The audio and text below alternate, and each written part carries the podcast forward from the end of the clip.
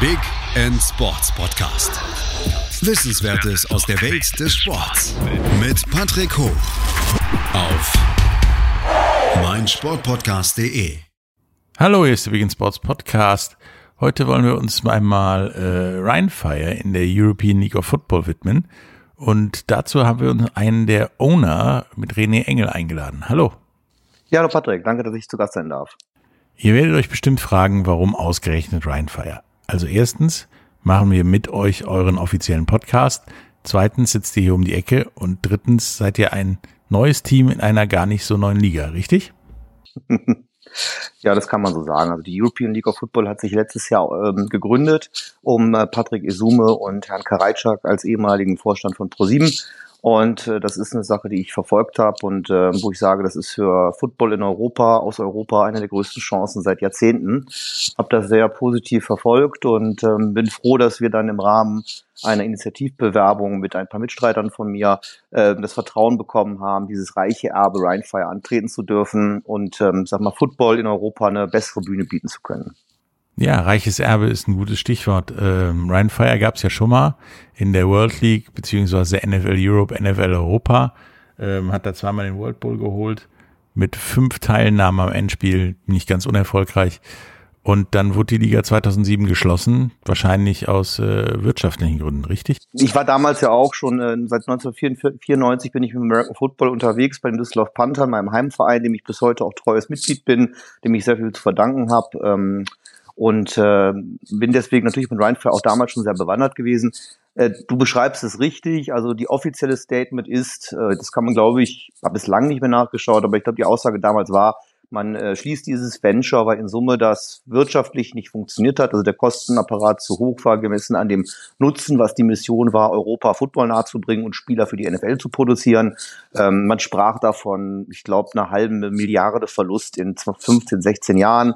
Und dann haben die Owner halt gesagt, ähm, bei aller Liebe, dass äh, wir probieren was Neues. Und in dem Zug gab es auch in der NFL einen Commissionerwechsel zum Herrn Goodell, den wir jetzt heute auch noch haben. Und äh, die haben dann sich auf diese International-Spiele ausgerichtet, die in Mexiko stattfinden und London und dankenswerterweise ab äh, dieses Jahr dann auch in München und Frankfurt. Und äh, wir hoffen alle vielleicht auch bald in Düsseldorf. Ja, hoffen wir mal, dass das wird, das wird und äh, nicht nur bei einem Spiel an wechselnder Location bleibt. Ja. Ähm, wie ist denn dazu gekommen, dass ähm, ja, ihr jetzt Rheinfire genommen habt und nicht äh, Düsseldorf Demons oder Rhein Rampage heißt oder irgendwas anderes. Ja, genau. Also als sich die European League of Football ähm, hervorgetan hat in engerer Kooperation mit der NFL, der NFL Deutschland GmbH, ähm, die äh, Rechte wieder aufleben zu lassen. Das heißt, die etablierten Marken wie die Hamburg Sea Devils, die Frankfurt Galaxy, äh, war mir auch klar, dass wahrscheinlich Rheinfire kommen wird. Und ähm, die Sportstadt Düsseldorf und die sportverrückte Region Rhein und Rheinland und Ruhrgebiet hat das auch verdient, dass Rheinfire wiederkommt. Und ähm, als Kind meiner Stadt und des Düsseldorfer Sports ähm, war mir wichtig, dass das auch die richtige Wertschätzung bekommt und nicht, dass das irgendjemand macht. Und von daher haben wir uns relativ früh aufgestellt und uns halt dort beworben. Und ähm, ja, in dem Spannungsfeld, dass wir jetzt Football in Düsseldorf für Europa, für Düsseldorfer aus Düsseldorf heraus machen mit Düsseldorfer Unternehmern, Düsseldorfer Footballern, die wir sind. Das ist das Netzwerk, aus dem es hervorgeht. Ähm, hätte ich das natürlich auch gerne mit den Düsseldorf Panthern gemacht. Da gibt es ein paar Themen mit dem Verband, weswegen das nicht geht. Aber dieses Erbe Rheinfall ist einfach ein so reiches, dass dem Sport auch so viel wieder zurückgeben kann. Da hat, das ist auch nicht unser Verdienst, die NFL und auch die Fankultur vor allem um dieses Projekt Rheinfall auch damals schon so viel ähm, Basis aufgebaut, dass es einfach vernünftig war, das wieder aufleben zu lassen. Versuchen werden, dem zu gerecht werden und die neue Fangeneration, die dank der Superarbeit von Patrick Sume in der äh, äh, Radio-NFL-Szene gewachsen ist, um Björn Werner, um Sami Chubaji, ähm, die jetzt an die alte Fankultur heranzuführen, die alte an die neue und daraus wieder was Großes für die Zukunft wachsen zu lassen. Deswegen war es einfach vernünftig und ähm, das anzufragen und wir sind sehr dankenswert dafür, dass wir diese Chance bekommen und fühlen uns den alten Fans verpflichtet und wollen das gerne äh, in die Zukunft führen. Also im Prinzip äh, wollt ihr da weitermachen, wo man 2007 aufgehört hat, äh, nur mit einem anderen Logo auf dem Trikot quasi. Also sowohl von der Liga als auch vom Verein. Ja, also ist tatsächlich richtig. Wir haben die, ähm, die Lizenz bekommen, also die Liga erst eine European League Football hat die Rechte bekommen und wir wiederum von unserer Liga. und äh, haben aber den Auftrag bekommen, doch bitte die Corporate Identity ein wenig zu ähm, frischen Anstrich zu geben, zu optimieren ähm, und ähm, eine etwas neue Identität zu geben. Das hat auch ein paar rechtliche Hintergründe, die aber auch meinen Horizont springen. Da habe ich mit Martin Wagner, Gott sei Dank, einen sehr kompetenten Anwalt, äh, sowohl in unserer Partnerschaft wie auch als Mitfounder von äh, der von Rhinefire letzten Endes. Äh, und dann haben wir gesagt, das äh, nehmen wir auch gerne an und äh, da sind wir auch noch sehr sehr dankbar am Ende nach einem äh, wirklich langen Findungsprozess. Man muss auch sagen, bei allem, was man sich vielleicht vorstellen kann, was rechtlich komplex sein kann an so einem Pro Projekt, äh, tatsächlich wirklich schwierig war es für uns Founder, ähm, tatsächlich erst, als, als es um dieses emotionale Thema Logo geht. Also wir haben da sehr, sehr viele Entwürfe. Ich glaube 300 irgendwo auf unserem Drive. Und äh, in letzter Instanz haben wir noch mal jemanden angefragt und das war wirklich Wahnsinn. Der hat dann da was hingezaubert. Ähm, dass, no, dass dann wirklich anders war, komm, das verfeinern wir nochmal. Und lustigerweise, wenn man heute Umfragen macht und immer wieder mal in Gespräche geht, alle fühlen sich bei dem neuen Logo, mit dem ich bisher gesprochen habe, überwiegend komplett abgeholt und meinen, ja, das ist Rhinefire. Das ist Rhinefire. Wenn man dann aber mal das alte daneben legt, bei allem Respekt, wie toll das alte Logo ist, es unterscheidet sich doch hinreichend. Und das muss ich sagen, da muss ich Tanja und dem Team um Tanja immer noch absolut meinen Hut vorziehen und Respekt zollen, dass man das schafft, dass ähm, die, die, die Essenz dessen, womit sich jeder an, abgeholt gefühlt hat, das wieder zu kreieren und dennoch eigentlich was Neues gemacht zu haben, was für sich selbst steht. Und da sind wir sehr froh und sehr stolz drauf und danken da auch der Tanja immer noch für. Ja, ich würde auch sagen, dass das neue Logo ist nicht besser, nicht schöner, nicht komplett anders. Es ist die Evolution in eine neue Zukunft sozusagen. Oh, das hast du schön gesagt. Dem wollen wir gern gerecht werden. Ja, super. Ja, also es sieht aus bisschen wie das alte, ist aber bei genauem Hinblicken, also nicht mal genauem Hinblicken, auch relativ oberflächlichen Hinblicken, ja doch vollkommen anders.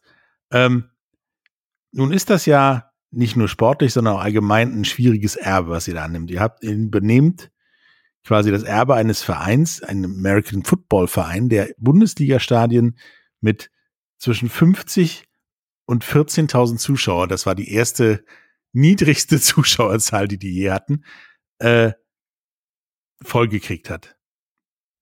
Die European League of Football fängt ja kleiner an, bewusst.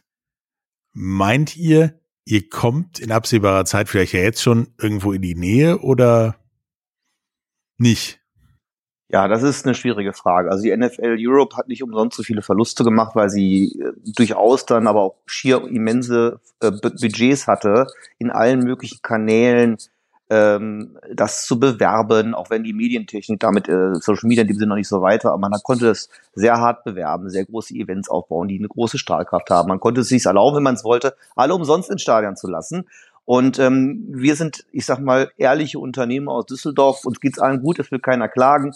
Wir sind aber normal aus der Mitte der Gesellschaft und was die NFL kann, ähm, finanziell und auch sportlich noch, äh, also sportlich werden wir das nie können, auch finanziell werden wir das so in der Art ewig lange, lange, lange Jahrzehnte nicht können. Nichtsdestotrotz, wir machen hier ehrliche Arbeit. Wir sind alles Unternehmer, kommen aus dem Hintergrund, kennen unsere Zahlen und wir glauben, wir werden einen ähm, auf europäischem Niveau Top-Sport bieten, der live im Stadion hervorragend aussehen wird und dank dem Team um Herrn Karajczak und Patrick Isume im Fernsehen grandios aussieht. Sowas Gutes für mein Dafürhalten hat es aus Europa heraus im Football noch nie gegeben. Und äh, es sieht also toll aus. Wir werden, da werden wir besonders einen Fokus drauf legen, den Familienevent, den Familiencharakter am Spieltag, das Happening den ganzen Tag, Verweildauer sechs, sieben, acht Stunden, wie auch schon im Finale der European League of Football. Das wollen wir wirklich zelebrieren wieder und äh, zum Ankerpunkt machen für die Fangemeinschaft aller Footballbegeisterten Europas. Wir wollen ja auch heim sein für Leute, die durchaus noch eine Liebe zu ihrem, also bitte, zu ihrem Heimatverein haben. Wir wollen ja nicht der Einzige, wir wollen nur in dieser Liga der Ankerpunkt im Düsseldorf, im Rheinland und im Ruhrgebiet sein, wo wir historisch als Rheinfire, also unsere Vorgänger auch schon eine schier äh, riesiges Fanpotenzial hatten. Und ähm, ja, also dem, dem wollen wir gerecht werden. Als vernünftige Kaufleute, dass so ein Projekt äh, nicht kurzfristig scheitert, rechnen wir natürlich nicht, rechnen im Sinne von Budget, budgetwirksam mit dem, was damals war. Wenn das dann nicht kommt, wäre das Projekt schneller gescheitert, als man gucken kann. Weil so tiefe Taschen wie die NFL haben wir leider Gottes nicht also wir persönlich. Und ähm, nichtsdestotrotz, der Fanzuspruch in allen Kanälen und auch das Ticketing machen halt Mut. Ich glaube, ich darf das sagen. Das ist auch schon auf einigen Kanälen mal kolportiert worden. Wir haben knapp 1000, 2300 Dauerkarten weg. Wir haben uns jetzt mal ähm, Das sind zwar nur sechs Heimspiele erstmal in der regulären Saison, gemessen an Fußball mit 18.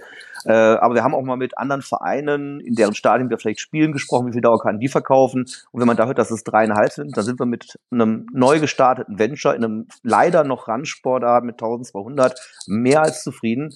Ähm, wir haben natürlich noch keine Erfahrungswertung, wie sich das übersetzt in Tagesticketsverkauf am Spieltag noch und im Schlusssport.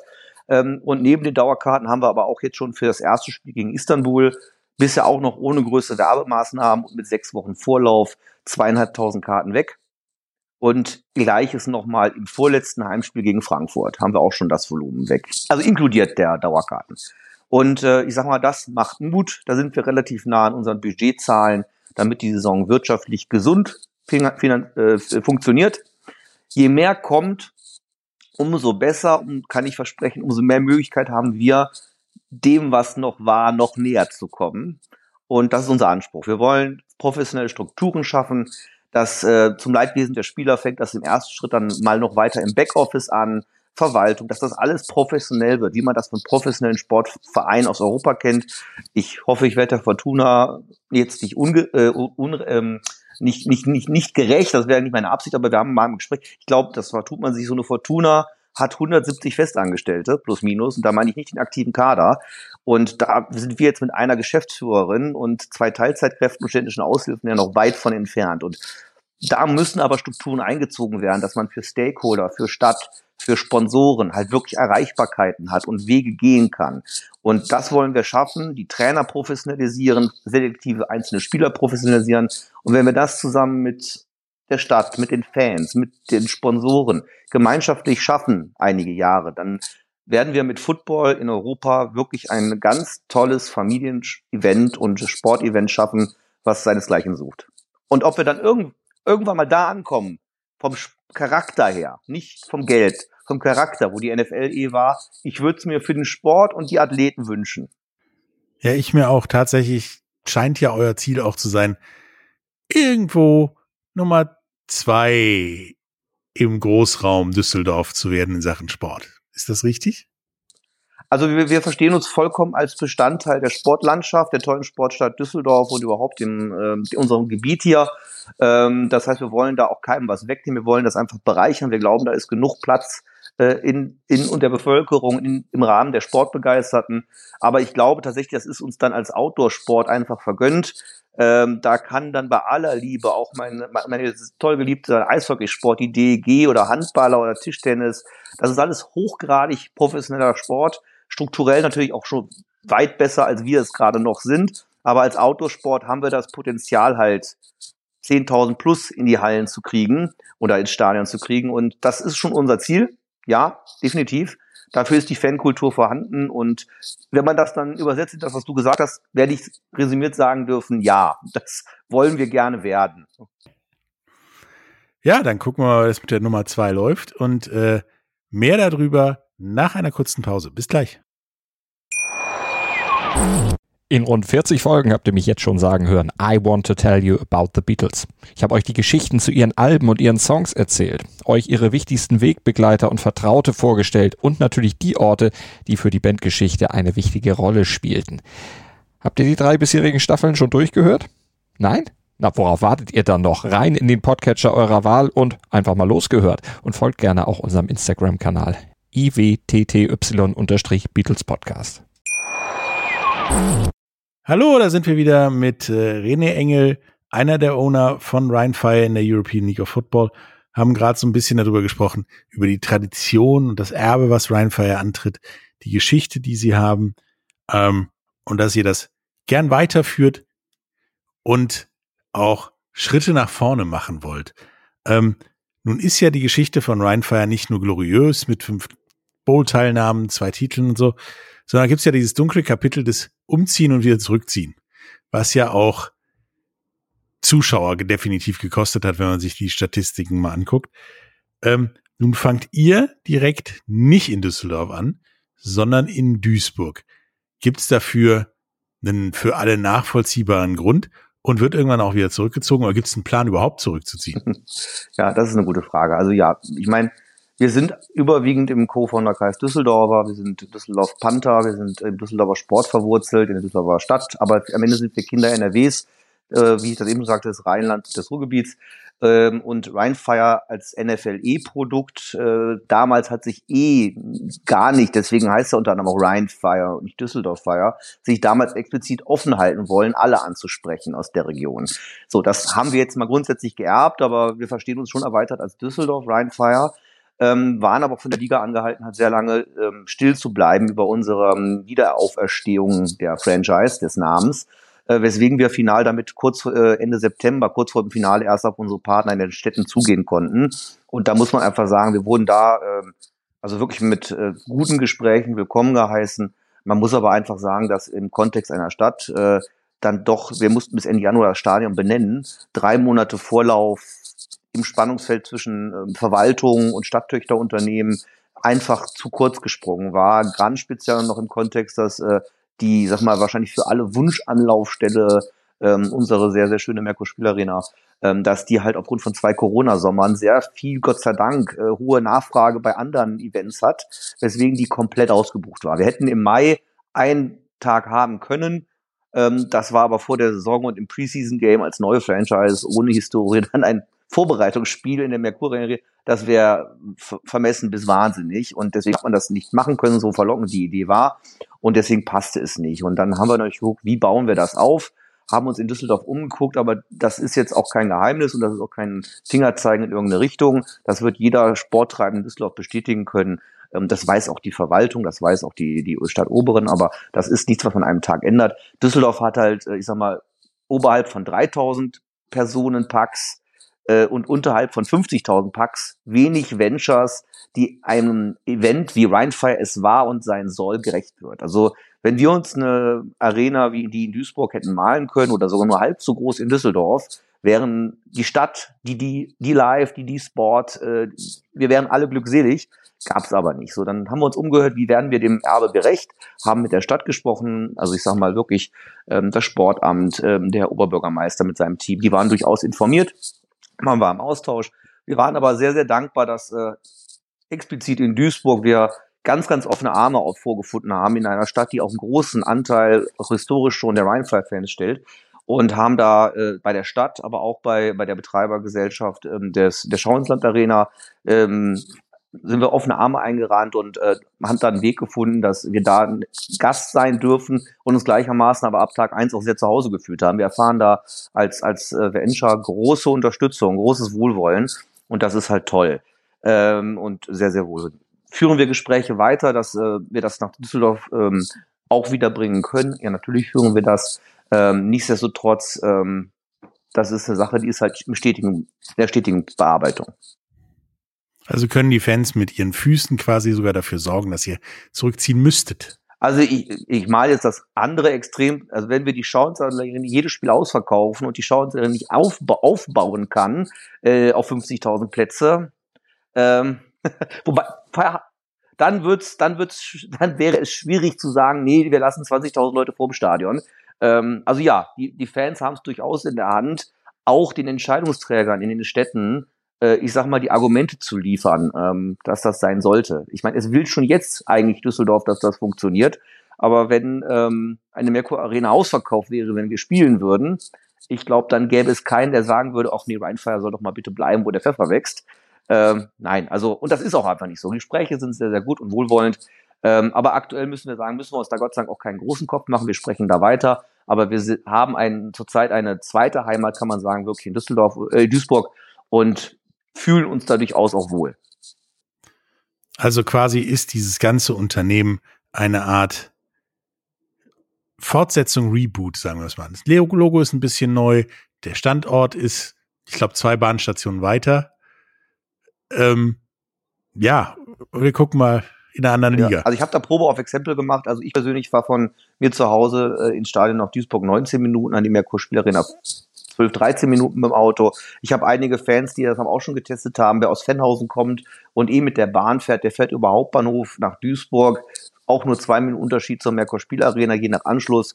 Und ich glaube da, und wenn man mit unserem Headcoach redet, der es im Fire Talk auch schon gesagt hat, äh, wenn er äh, in San Francisco äh, Coach war, äh, dann hat man eigentlich in San Jose gespielt und äh, also da fährt man 40 Minuten irgendwie fast in eine andere Stadt und das ist dort normal. Gut, das, wir wollen nicht komplett amerikanische Verhältnisse, ich verstehe das auch, aber im Kern aus amerikanischer Sicht und Kontext ist das vor die Haustür gespuckt.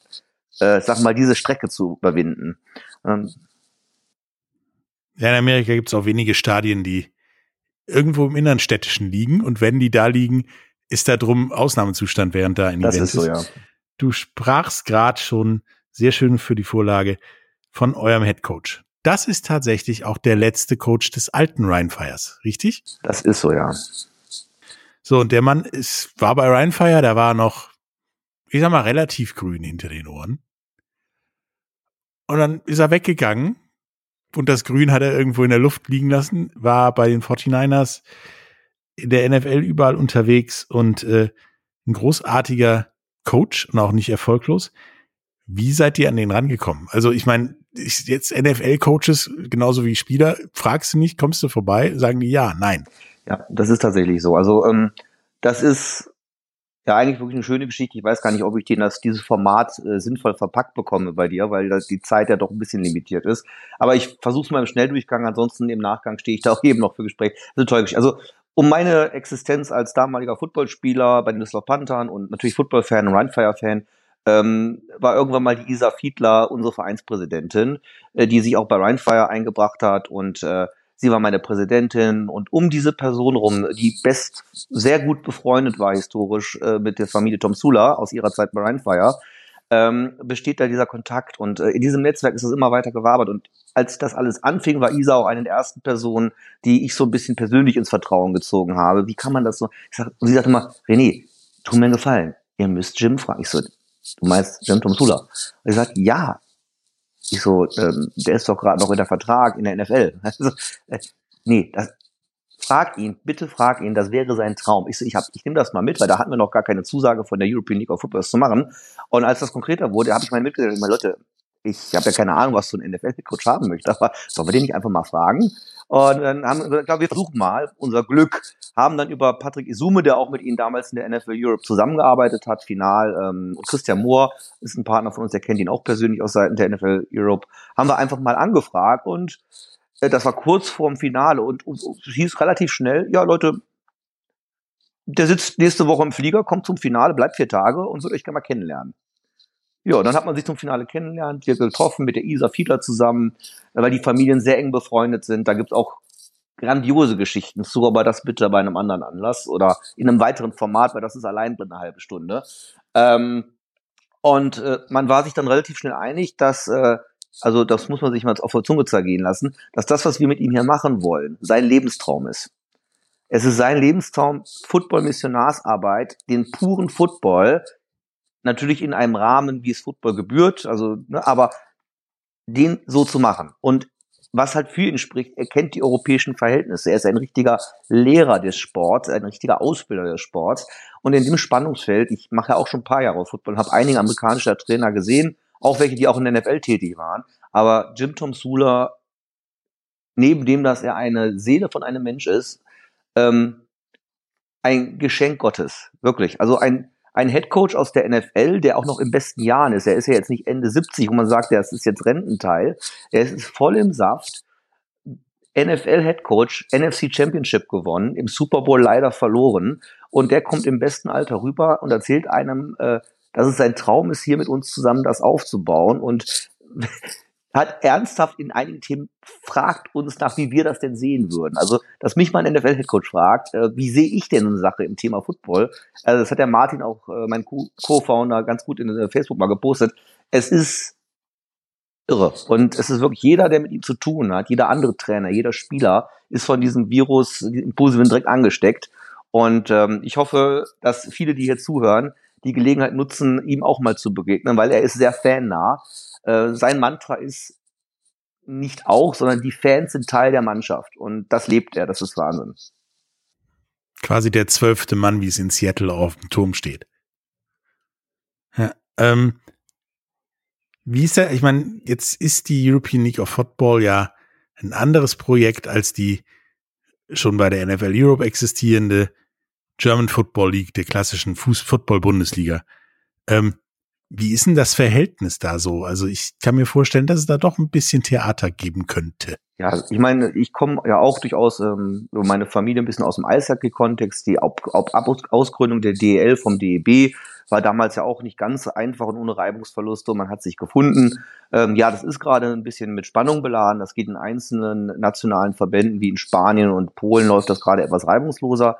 Wir haben hier in, ähm, in Deutschland da in, mit dem AVD haben, ist es aus verschiedensten Ecken heraus, ich will da keine Parteien ergreifen, ich bin leidenschaftlicher Panther-Mitglied, damit auch im AVD organisiert, bin da sehr dankbar um die Arbeit, die da viele Menschen seit Jahrzehnten machen, ganz nah an den Athleten, aber auch das nötige ähm, organisatorische im Funktionärsbereich, da bin ich durchaus dabei. Da reibt, reibt sich gerade ein bisschen mehr, aber ich kann halt verstehen, warum das sein kann. Da müssen wir halt arbeiten. Also der italienische Verband, der auch letztes Jahr noch sehr kritisch und auch der österreichische Verband sehr kritisch gegenüber der Liga stand.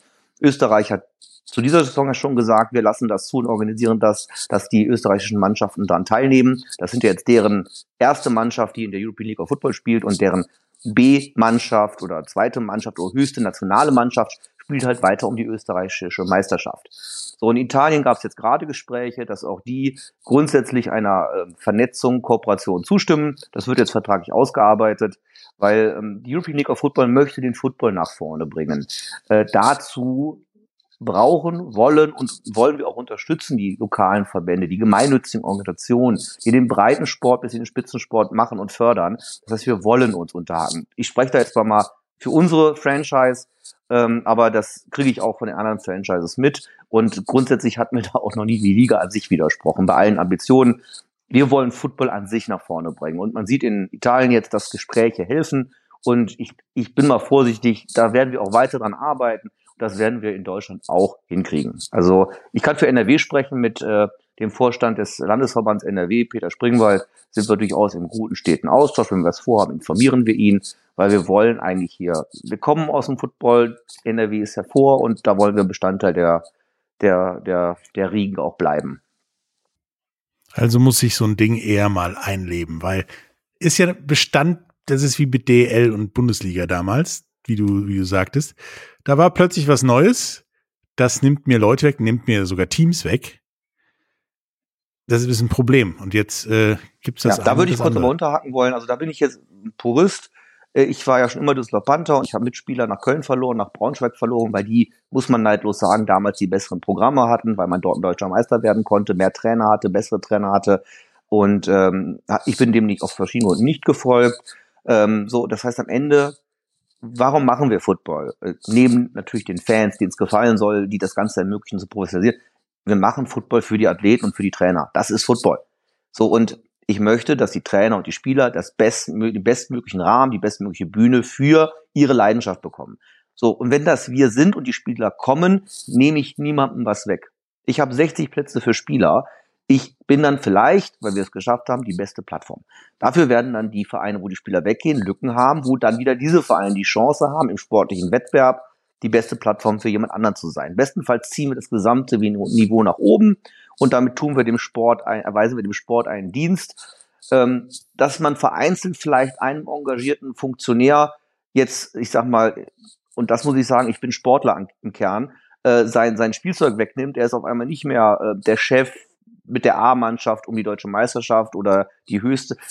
Das verstehe ich. Wir werden aber auch nie die NFL sein. Also, aber ich muss sagen, wenn jemanden in die NFL verlieren, wie jetzt aus dem letzten Jahr ähm, der äh, Spieler Dabo von den Stuttgartern, der jetzt dieses Jahr wahrscheinlich eben übers IPP-Programm oder sogar direkt gedraftet, heute Abend oder morgen, in die NFL kommt, da muss ich sagen, dann ich freue mich dann für den Athleten und für unsere Liga, dass wir diesen Spieler ein Jahr begleiten durften seinen Weg zu gehen. Ist für den Football gut.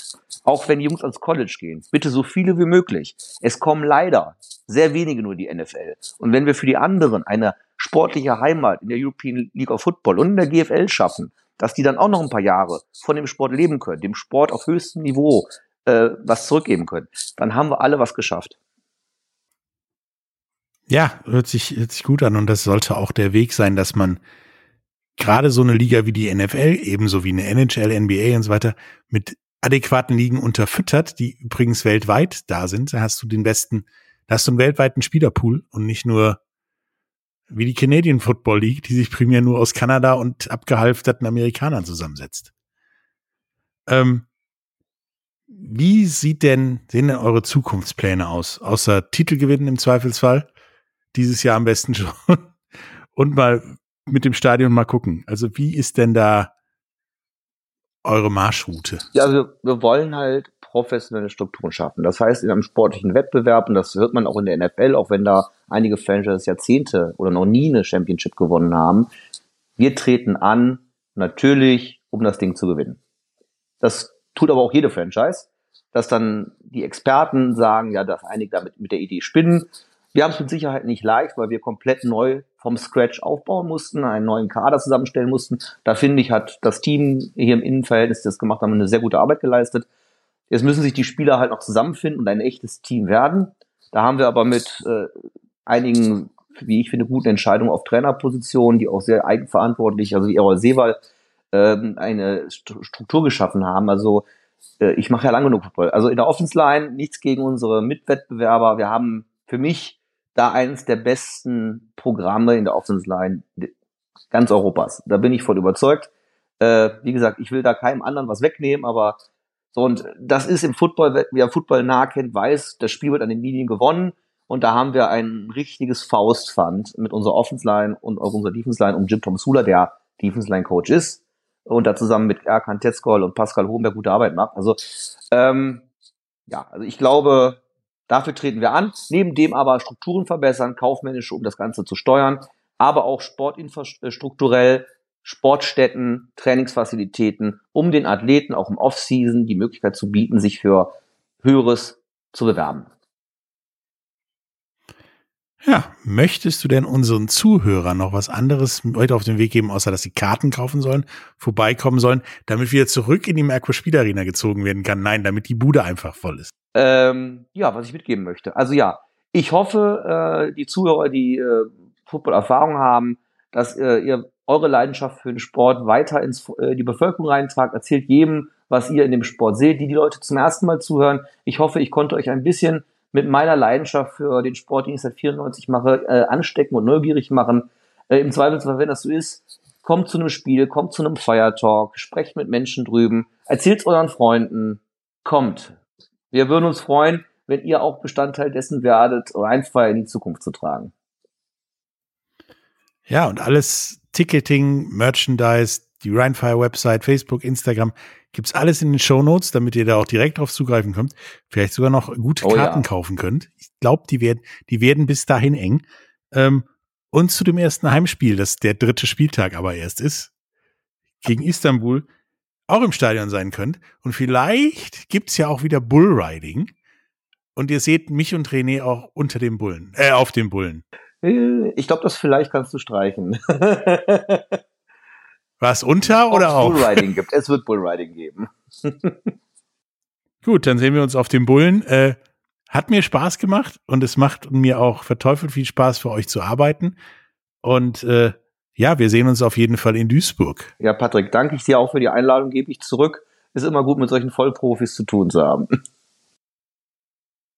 Danke, dann bis zum nächsten Mal. Tschüss. Tschüss. Dir hat dieser Podcast gefallen? Dann klicke jetzt auf Abonnieren und empfehle ihn weiter. Bleib immer auf dem Laufenden und folge uns bei Twitter, Instagram und Facebook. Mehr Podcasts aus der weiten Welt des Sports findest du auf meinsportpodcast.de. Wie baut man eine harmonische Beziehung zu seinem Hund auf? Puh, gar nicht so leicht. Und deshalb frage ich nach, wie es anderen Hundeeltern gelingt, beziehungsweise wie die daran arbeiten. Bei Iswas Dog reden wir dann drüber. Alle 14 Tage neu mit mir, Malte Asmus und unserer Expertin für eine harmonische Mensch-Hund-Beziehung, Melanie Lippisch. Iswas Dog mit Malte Asmus. Überall, wo es Podcasts gibt.